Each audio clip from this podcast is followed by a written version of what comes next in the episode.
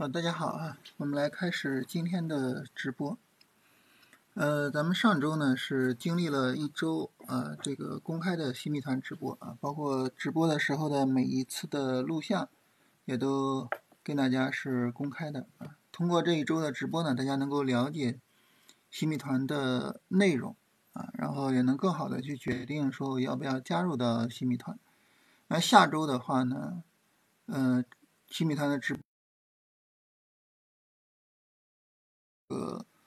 呃，这个这个，呃，录像的内容就是那个那叫录像啊，就是新密团直播结束之后啊，呃，我会录一个简短的视频啊，把那个直播内容就是说一下，啊，把那个视频呢给大家发一下啊，就还是一样，就是让大家了解一下新密团每天在干嘛，然后呢，能够更加理性的去决定说我们要不要加入到新密团啊。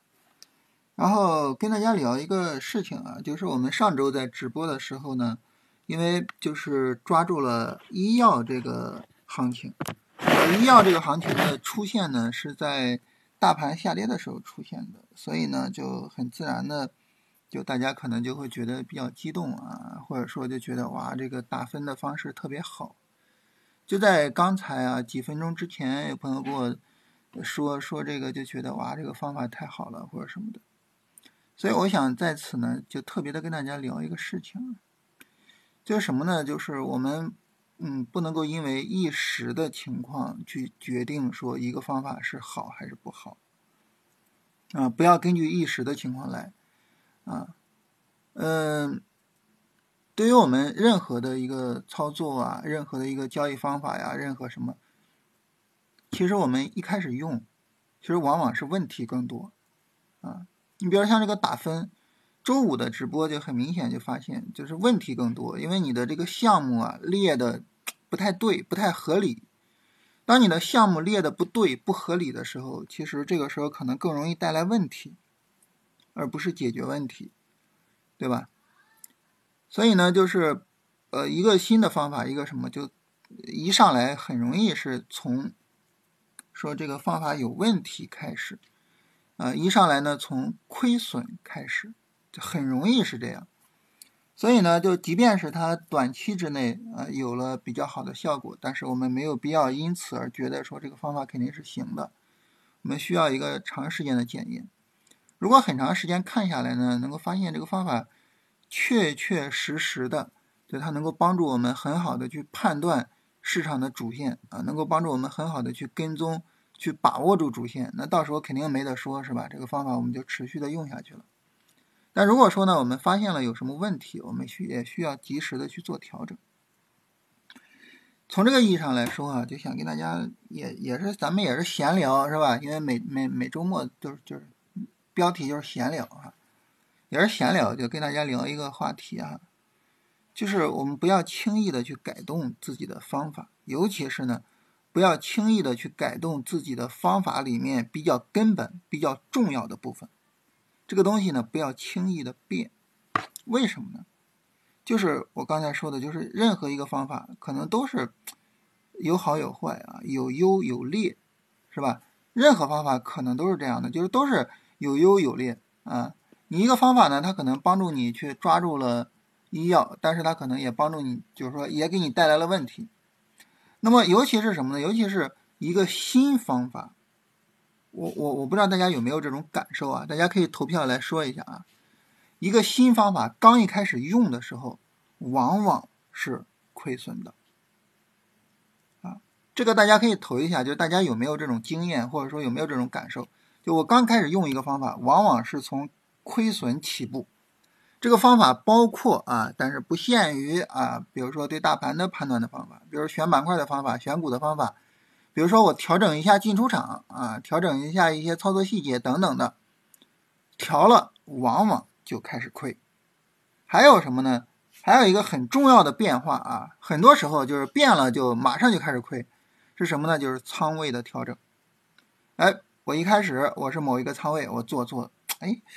哇，这不错呀！最近挣钱啊，很嗨，把仓位提一下，一提仓位就开始亏，就从你提仓位的第一笔单子就开始亏，然后就一直就亏下去了。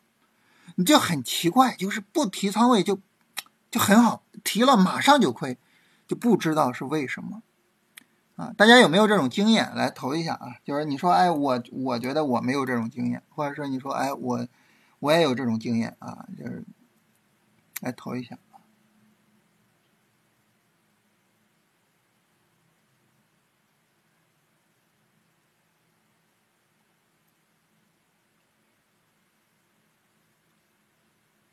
这直播是公开的啊，而且直播回放是公开的啊，所以让大家投票的时候稍微的稍微的积极一点啊，要不然太没面子了，好不好？人一看，哎呀，做个直播问个问题都没人回答，好尴尬。啊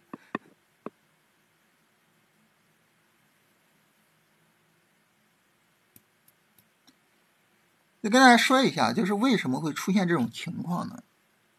嗯，首先一个。就当我们觉得说某一个方法好，它往往是什么呢？往往是在过去的行情中有效，啊，往往是过去的行情中有效。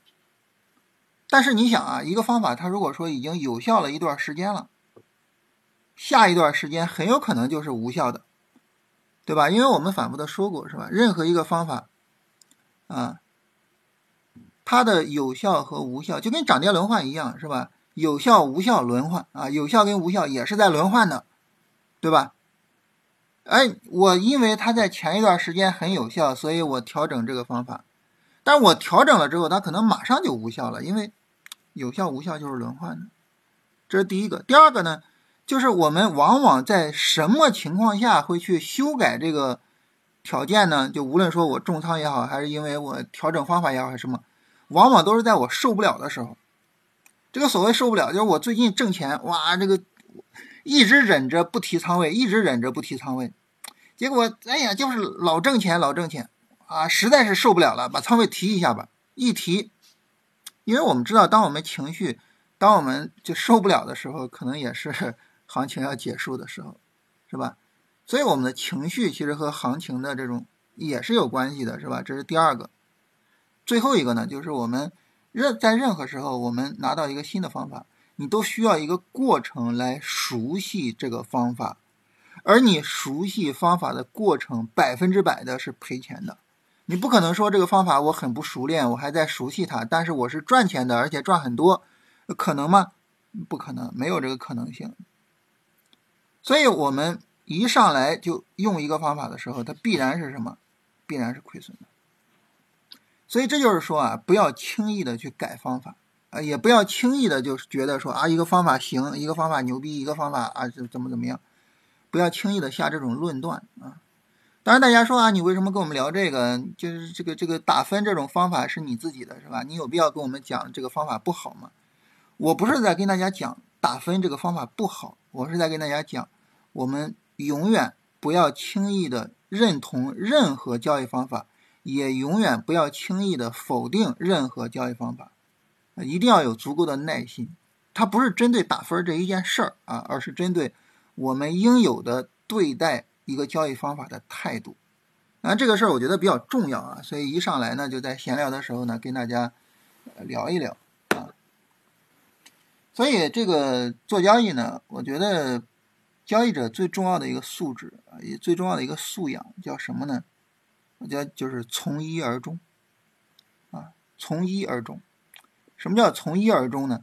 你比如说这一波行情，我我定下了某一个仓位，我就一直到这个行情结束，我就是这个仓位了，啊，这个行情走的再好再怎么样，我就是这个仓位了。这个行情走的差，当然就是也就这个仓位了啊。我就调仓位，我等下一波行情再说。从一而终，是吧？然后呢，我既然我决定了我要按照某个交易方法做啊，无论说我去做投资还是做投机啊，无论说我做投机的时候是做追高还是做低吸啊，就是无论怎么样，我决定使用这个方法了啊，那么我就沿着这条道路走，从一而终啊，把这条道路给走通它。就这个我觉得是比较重要的啊，从一而终。啊，这是我们一上来就是闲聊一个话题啊。然后呢，咱们来到我们今天说市场大势啊，主线板块这些东西呢，我们来聊一聊啊。首先呢，市场的大势这个方面，市场大势呢，我们还是拿着国证两千来聊吧啊。截止到目前为止，国证两千还是所有的指数里面走的最强的一个啊。就整体上来说呢，就前面就是是漫长的下跌，是吧？熊市也好，或者是什么也好，就是漫长的下跌。然后对于我们来说，我们聊这个市场大势，其实最重要、最值得聊的一个话题就是，这是不是一个微转？这是我们最值得聊的。那么现在呢，实际上就是一个什么？就是一个对微转的一个确认。如果说这个下跌跌不下来，实际上就是去确认这个微转啊。所以现在的行情呢，实际上就是对这个微转做确认。对这个微转做确认呢，如果说市场不跌破七八零零，啊，如果市场不跌破七八零零这条线，那么基本上就是市场确认了这个回档，也就是市场就最终走成了这个行情了，啊，所以七八零零这条线就现在就变得比较重要啊，最好就是不要跌破。但是它即便是跌破了，只要说没有崩盘，没有就是再去试探。前低啊，就我们都算它成功。到目前为止的话，这个行情呢，整个调整还是比较的，我不能说良性，或者说比较好，就是它是比较可以接受的。就截止到现在，整个的调整没有什么说不能接受的点。所以你如果说让我去猜啊，就让我说啊，这个市场它会怎么样？让我猜的话，我猜它大概。可能也许啊，整个微转是能够确立的，可能是这样啊，可能大概也许这个微转是能够确立的，就是市场拉升往下跌，然后确立微转格局继续涨啊，因为到目前为止整个调整并不大，然后呢，其他的指数呢也都就是说它可能跌的都比较充分啊，其他指数跟国证两千不一样啊，整个下跌跌的比较充分。但是整个呢也是有底部结构的，就是市场呢最终走出来行情的可能性是比较大的，有这个结构啊，因此呢整体来说吧，就是我觉得我我个人的一个猜想啊，我个人的一个猜想就是我觉得就是说它市场大势往上走这个可能性是啊比较大的啊，当然这是一个猜想，它不是现实啊，就目前为止。但问题在于，就是主线板块啊，老主线呢基本上就死的差不多了，啊，你像这个就是老主线基本上都是科技类啊，我们看科技类的方向啊，你看鸿蒙是吧？然后呢，这个华为汽车啊，微星导航啊，这都跌的比较厉害是吧？就是它没有说扛跌的啊，没有说哎大盘下跌，然后我跌的比大盘少，我扛跌。到目前为止，没有这种板块啊，都跌的比较的厉害，所以老主线呢，就基本上目前来说不太行啊，老主线不太行。然后目前来说比较好一些的，就都是什么？都是新出现的板块啊。所以呢，我们目前能够看到的，就是说这个从主线板块这个角度啊，我们目前能够看到的，还都是这种相对来说比较新一些的板块，比如说消费。消费这里边呢，就培育钻石是前两天走的比较强的，然后猪肉，猪肉呢是经历了一个充分的短线调整之后啊，目前走的比较强。当然，猪肉呢它有个有个小问题啊，就是它这一波短线上涨不知道是不是差不多了啊。然后房地产啊，房地产呢之前一直没有什么行情，但是经历了一个短线调整之后啊，目前来说也是有一波。就是这些从底部起来的板块相对来说好一点啊，包括煤炭是吧？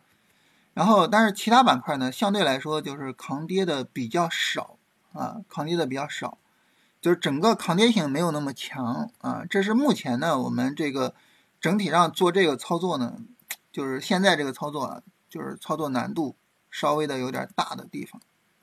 就整个市场呢，你会发现它相对来说会比较割裂一点。一般来说呢，在大盘走短线下跌的时候啊，大盘现在是短线下跌是吧？按道理来说呢，那么主要的板块应该都是短线下跌，而主要的板块短线下跌的情况下呢，那么一定会有板块跌的少，一定会有板块跌的多，对吧？一定是这样的，有的跌的少，有的跌的多。然后呢，我们重点的去跟踪那个跌的少的，逻辑上来说应该是这样的一个事情。但是事实上呢？就是我们发现板块其实在走两种两种极端，哪两种极端呢？就第一种极端呢，就是它跌的多，啊，跌的多，呃，跌的多的这种板块比较多啊啊，这个这个我我们就不挨个举例子了啊。第二个呢，就是它在涨，就它并没有在调整，它在涨，包括医药、猪肉、房地产，它在涨。就是现在市场呢，这两种板块是是比较多的啊，就是一个是跌的比较多的这种板块很多，第二个呢，就是持续在涨的板块也有好几个。这是一个让我们很头痛的地方，就是你说，哎，我去做短线操作，你发现短线操作呢不太好找板块。目前来说呢，就是医药里面比较弱的细分，比如说 C 叉 O 是可以做短线的。但是你想，它在医药里边，它属于比较弱的细分。如果我要做它，我为什么不去做中成药呢？我为什么要做 C 叉 O 呢？是吧？包括减肥药也是，是吧？啊，然后还有流感最近也比较强，就是我为什么不去做那些呢？所以这个就就不太好办啊！我们在老的主线里边，你去找的话，可能也就消费电子的调整稍微的小一点，没有破位啊，没有正式的破位，也就它稍微小一点。但即便是消费电子这个走势啊，它整个的往下杀的力度也不是那么的温柔啊，当然就稍微好一点啊，比其他板块稍微的好一点。所以这里边呢，如果说就是非要在老的主线里边找一个板块，说，哎，咱们能不能看看能不能什么啊？那么消费电子可能是唯一的，就是说能考虑一下的。当然，消费电子这个板块呢，它具有比较强的综合性啊，它和很多板块都有关系。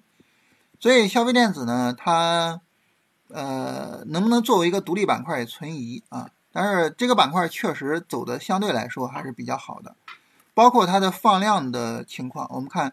消费电子的这个成交量放量啊，它是最近很长很长时间最大的成交量。我们要找消费电子比之前就是之前的行情比现在的成交量更大，我们往下找的话，你会发现就在历史上啊没有过，在历史上是没有过。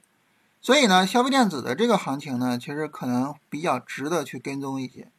就其他的板块相相对来说呢，就是。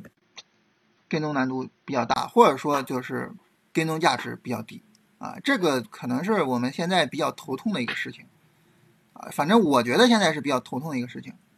所以现在呢，咱们在做这个操作的时候呢，往往就是在往这个呃两个方向上走。第一个方向呢，就是耐心的去等各个板块的有底部结构啊，等他们有了底部结构，然后呢能做短线了，我们再去判断。第二个呢，就是继续该做超短做超短。医药、呃，地产、猪肉啊，能做超短的继续做超短啊。然后大家说汽车零部件啊，我们来看一下汽车这一块啊。汽车这一块目前调的也不大啊，也是可以接受的啊，也是可以接受的。整体的调整来说，相对来说比较好一些，没有破位是吧？指数破位了嘛，但是我没有破位啊，所以汽车零部件我们可以重点跟一下，回头我们加到加到这个自选里边。汽车类的指数相对也好一点，当然它比较好有一点啊，就是因为它这一天大涨了，是吧？周四大涨，所以它比较好。其实你看周五的下跌啊，这个下跌跌的也挺厉害的啊。当然它相对来说比较抗跌，我们可以看一看。就总体而言啊，这个行情呢比较极端啊。一方面呢，我们经常有句话啊，叫资本永不眠啊。一方面就是资本在寻找。各个能够去赚钱的方向，所以在拉升一些板块。但是另外一方面呢，就其他板块被资本抛弃了之后，跌的有点过分了。总之就是没有比较温柔的、比较简单的行情啊。这个是我觉得当下比较头痛的一个事情吧。就找短线操作的行情不太好找啊。所以市场大势的角度，按道理来说应该是微转之后的回调确认，我们应该做短线。但是从板块来说，找不到可以做的板块，所以整个操作难度相对来说比较大一点。啊，这是目前的市场情况。然后大家有什么问题啊？有什么想法，我们可以聊一聊。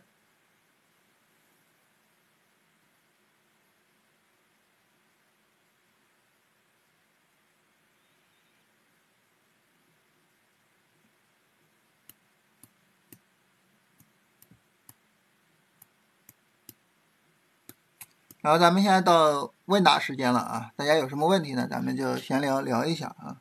然后没有什么问题呢，我们就早点结束。早结束，早休息啊！现在北方比较冷，每天最幸福的就是钻被窝。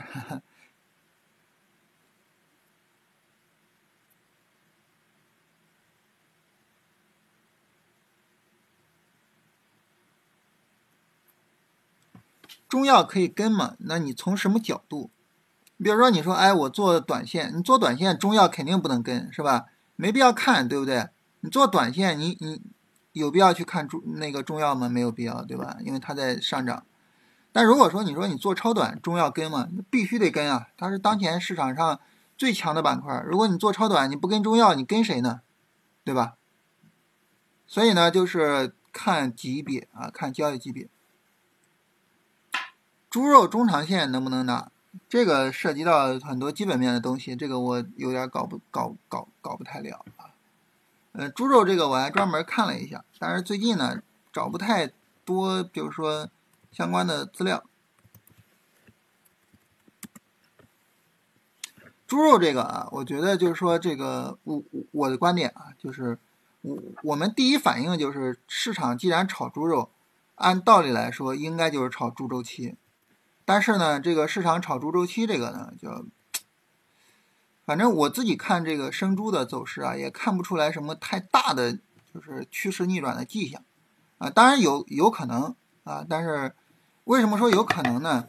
因为它有一个这种周线级别的底部的结构啊，有一个周线级别的底部结构，就周线上一波下跌，一个小波段反抽，新一轮下跌，有个周线级别的底部结构啊。所以，如果说它真的就是说涨起来也很正常，但是目前来说没有看到很明显的反转迹象，所以我觉得市场有就是可能啊，未必是在炒猪周期，有可能就是市场整体上在炒消费，然后猪肉呢可能是消费里边比较重要的，所以市场炒这个东西。我们目前呢炒消费，你包括这个猪肉啊，然后呢培育钻石、酒店什么之类的是吧？然后。就是还有那个那个周五炒那个预制菜啊，其实都是都是从这个角度来的，所以我觉得可能就是不是炒猪周期，而是炒消费。炒消费呢，那么从中长期来说，消费能不能拿？其实我觉得应该去做这个判断啊。就目前来说呢，消费逆转可能还稍微的有点远，但是呢，你做。周期反转可能就是说提前布局嘛，我觉得可能就是资金提前布局消费的困境反转。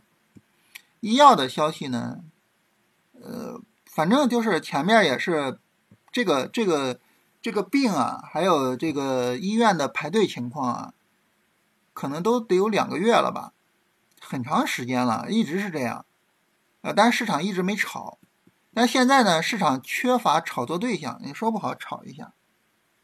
现在排队排的很离谱啊，就别说那个正儿八经的医院啊，就我们门口的小诊所，以前的时候就是过去几个人啊排一下队啊，然后呃医生给看一看。现在呢就是拿号啊，当然就是号是手写的啊，手写的号拿号啊，要就是因为人多啊，这个都说不清楚谁在谁前面，谁在谁后边了，所以确实是人比较多，所以市场炒一下也很正常。咱不聊个股啊，我们这边倒是没有下雪啊，但是确实还是挺冷的。说这个有暖气啊，我们这个小区是集体供暖，然后去年反正这个温度不怎么样啊，特别的冷。这个我们还去供暖公司去问过啊，供暖公司拿了国的国家标准跟我们说我们是符合标准的啊。然后今年呢就觉得这个暖气哎比去年好一些，比较暖和。结果呢？是因为天不够冷啊，这两天天气冷了之后，就发现跟去年一样了啊，没有什么变化。分析一下港股科技，那个是叫是叫香港科技 ETF 吗？其实它的走势啊和消费的走势很像。香港科技呢，但是它就是我们觉得它是科技类，对吧？就是感觉好像，哎，这个科技类和这个我们消费走势怎么会像呢？我把它和食品饮料叠加一下，大家看看啊。我们看啊，这个是食品饮料的这个走势，我们看这个科技类的这个走势，它的和食品饮料的走势啊，你看食品饮料这儿涨起来，跌下来，这儿有一个小反抽啊，不太能看得出来是吧？又跌下来。港股呢，这涨起来，跌下来，这儿这个反抽比较明显啊，但是呢，也都跌回原位了啊，很像啊，所以这个港股科技的走势呢，实际上和咱们的消费和上证五零关系比较大，嗯，包括近期是吧，起来下去啊，起来，你看是吧，都是一个走势的啊，都是一个走势，所以说白了就是这个五零的逆转。消费的逆转，你是否认同？如果认同的话，港股科技其实也是一个道理啊，就是他们走势相似性非常非常强。上证是否扭转头？上证谈不上牛啊，因为上证没有突破，国国证两千突破了，上证没有突破。会考虑去北证吗？这个北交所我我一直没有开啊，然后也没有兴趣开。呃，为什么呢？就是。我们来看一下北证五零啊，就是我们去看一个东西的时候呢，我们经常会比较重视或者比较会看它最近的情况，但是你看它长期的这个历史，就是这个这个这个这个黑历史，对吧？啊，这里面比较重要的就是这个北证五零是北交所最重要的最大的五十只股票，然后我们在历史上随便拿一天啊，大家注意一下它这个成交额这一栏啊。我们随便拿一天，你看它的成交额十个亿、九个亿、七个亿、六个亿、九个亿、十个亿、十个亿，也就是说它的成交额普遍的在十个亿以内。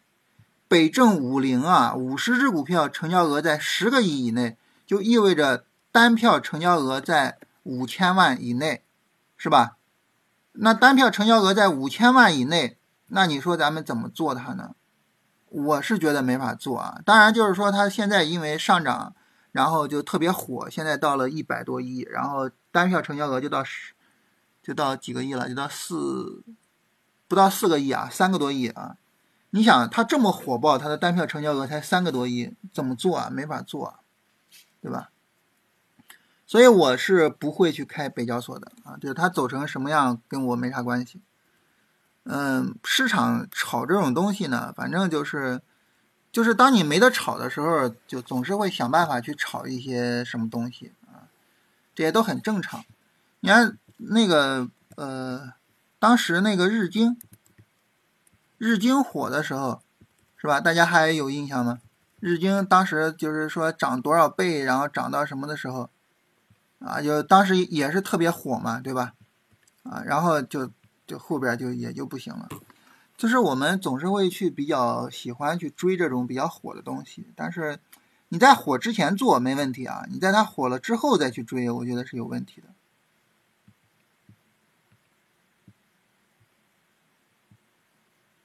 做超短个股情绪是不是比个股走势更重要？我认为，我我个人认为啊，我个人认为最重要的还是什么？就是最重要的还是。这个股票是哪个板块的？我觉得这个是最重要的，就最重要的还是主线板块啊。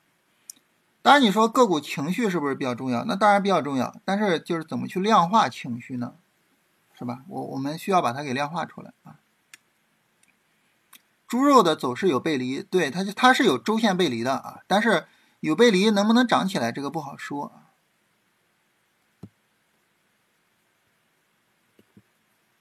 这个这个北交所，我说我我不做，只是说我个人不做啊。大家如果说谁愿意做，那就是不能耽搁大家挣钱。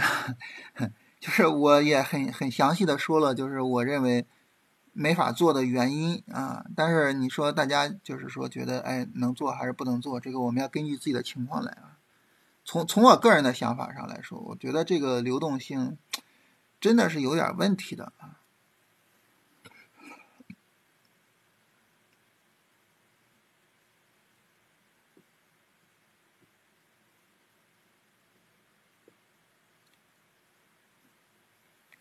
市场之前就是你看，刚一开始有创业板的时候也是风潮，一开始有科创板也风潮，然后一开始有新三板的时候，那个时候新三板真的就炒的太凶了。反正这个东西呢，就是你没得炒的时候，资金总要去搞点事情，是吧？板块指数适合还是不适合做超短？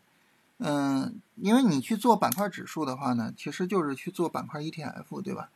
这个板块 ETF 呢，你做的时候把它的十大持仓过一遍，然后去看看那十大持仓你是否认同啊？你要是认同那十大持仓，你说这十大持仓这十个个股我也愿意做，你就可以去买它的 ETF。如果你说哎这十大持仓我不认同啊，这十个股票打死我都不买，那 ETF 也不要去买啊，它是一个道理的啊。因为任何一个行业 ETF，它的 ETF 占比前十大持仓的 ETF 占比可能都能在百分之六十以上，所以它的走势基本上就是被那十大持仓所决定的，啊，所以这个时候你说你要不要做，就就就看那个 ETF 就可以了啊，看那个 ETF 就是看十大持仓就可以了。你要真的是觉得那个 ET 那那十大持仓你不想做，你就不要做 ETF，就不要为了做。指数而做指数啊？你说啊，我就是为了去做这个板块指数，所以我必须得做 ETF，不要这样啊！不要为了做指数而做指数。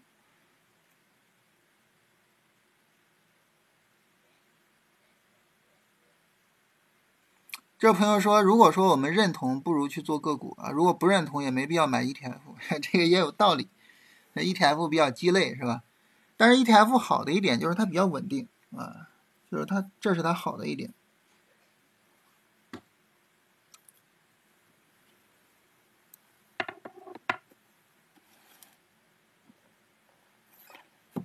C 超的短线目前来说还是不错的啊。这个 C 超的短线啊，如果你只看 C 超自己，还是不错的。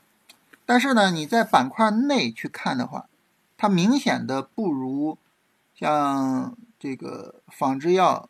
呃，中药还有抗流感药，这种情况下，我们去做 C 超是不是有问题？是吧？上一波行情，C 超是主线啊，因为上一波行情炒的是中美关系的复苏，所以 C 超是主线。那这一波行情很明显不是啊，这个是不是有问题？汽车零部件可以埋伏吗？啊？汽车零部件可以去跟踪看一下，我觉得周五跌的还是挺厉害的，呃，应该等一个充分的下跌，就等它下一次三十分钟下跌再说，不应该太着急啊，不应该着急做。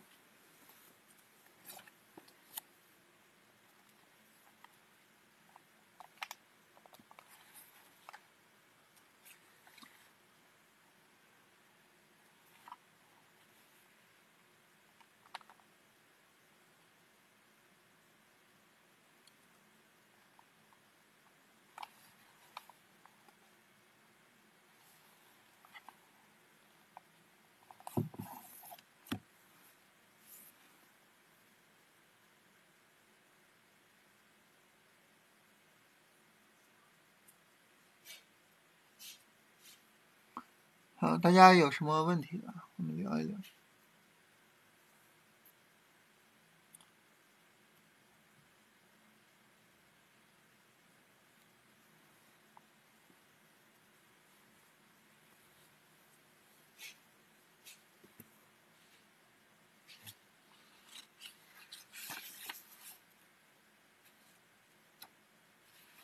要是没啥问题的话，我们今天就聊这些啊，因为咱们也是连续直播了一周了，可能大家也没有什么问题好问的。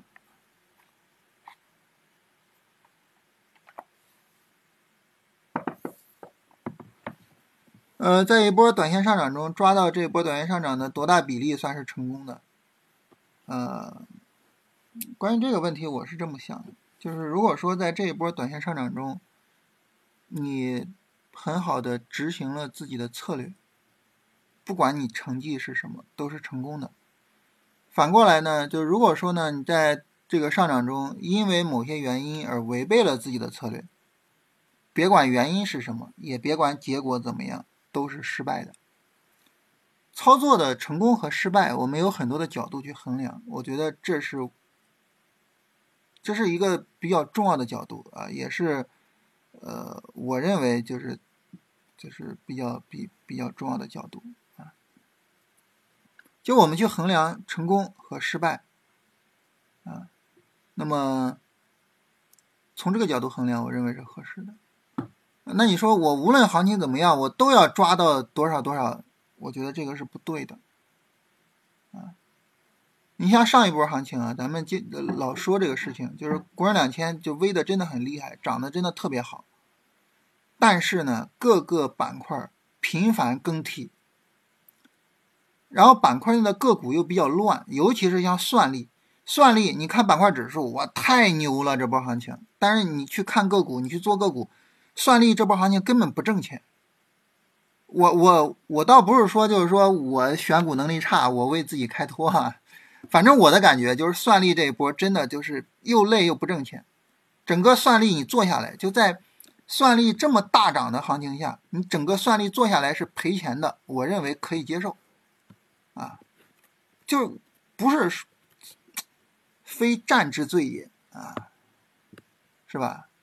非战之罪也，就这个行情确实是不行，啊，所以就是它不是说我们在什么时候就都必须要赚很多很多钱，我觉得这个思路是不对的，就它跟行情有关系。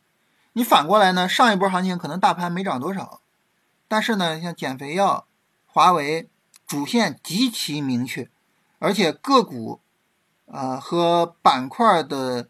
走势也极其简单，龙头就是很明确，是吧？减肥药的龙头就是长山药业，是吧？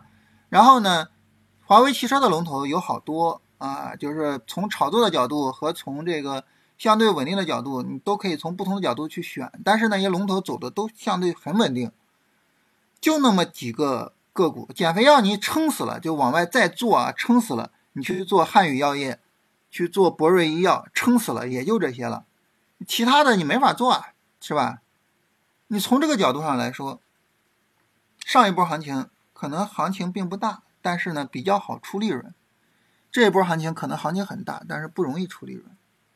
所以我觉得就是衡量说我这一波做的是好还是不好，就是事后去回顾啊。就如果再来一次，我会不会还是这么做？如果你事后回顾说，你说再来一次，我也会这么做。啊我肯定就会这么做，那没什么好说的。你你的整个操作一点问题都没有。你说，哎呀，我觉得我这儿不对那儿不对，那可能就要去回顾一下，就看看当时是怎么考虑的。那复盘我一会儿发一下。最强指数跌破要不要降到两成？可以，可以把这个把这个降一下啊，可以降一下。就是至于说降到几成，这个就自己看了哈。你可以降到两成、三成、四成，但是呢，降仓位是这个是很有必要的。呃，算力买的四川长虹啊，那就属于是自己把这个股票选好了是吧？啊，就是你把个股选好了，然后呢，这个个股确实走得很理想啊，那这这是比较容易出利润的。有时候个股压力位设止损啊，虚假破位后加速上涨，有时候破位后一泻千里，呃，能不能够找到一个平衡一下的办法？哪个概率成功率大一些？没有办法，我我觉得没有什么很好的办法，就是你很难说哪一次止损是对的，哪一次止损是错的。然后我们只能说，就是止损就是用来保命的，所以它只要是把我们的命保了就行了。它止损之后加速上涨，它也是实现了保命这个需求，所以也是对的。还是那句话，就是我们衡量一个东西是对是错，我们不要看结果啊，你要看它的逻辑，是吧？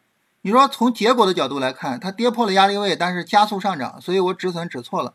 你要这么想就麻烦了，对吧？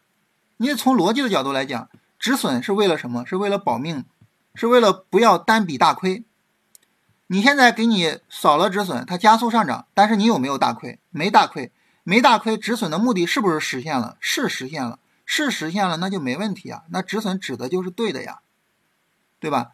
但是你说它有时候止损了继续涨，有时候止损了下跌，我怎么能够判断它什么时候会发生什么情况？这个东西你怎么判断呢？是吧？我们只能尽可能的说，你比如说大盘环境好的时候，是吧？它可能更容易涨起来，啊，主线板块可能更容易涨起来，啊，但是呢，你说，哎，我要解决这个问题，有可能吗？没有任何可能性，解决不了。真的，如果说啊，如果你能解决假突破的问题，你有没有想过，我直接在它破位的时候买呀？那我就是在最低点买进啊，对不对？所以解决不了。解决不了，不可能解决。首先是解决不了，然后不可能解决。你要能解决这个问题，你就直接在破位的时候买进就可以了，你都不需要考虑说啊，这种情况下我调整止损，调整止损干嘛？你直接在这儿买啊，对不对？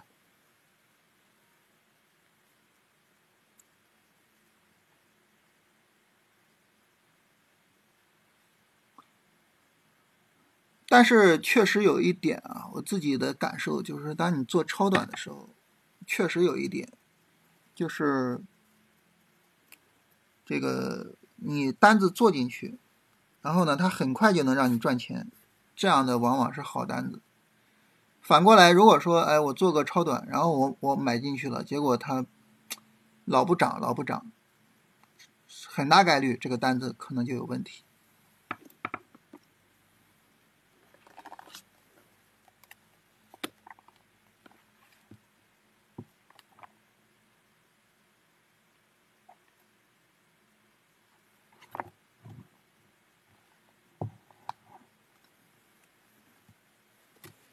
呃，这个突破等等再去追，那追也有可能追在高点上呀，对吧？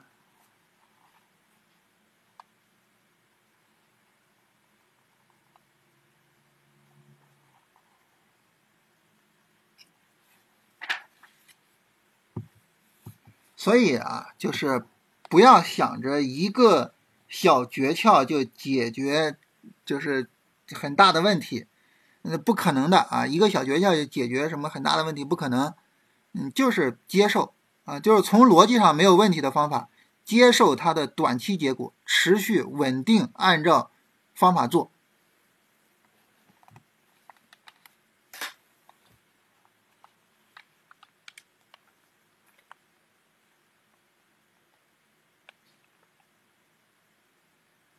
如果说我们真的有好的思路啊，就调整止损的设置方式或者是什么什么，当然可以去调，但是还是说不要轻易的改动。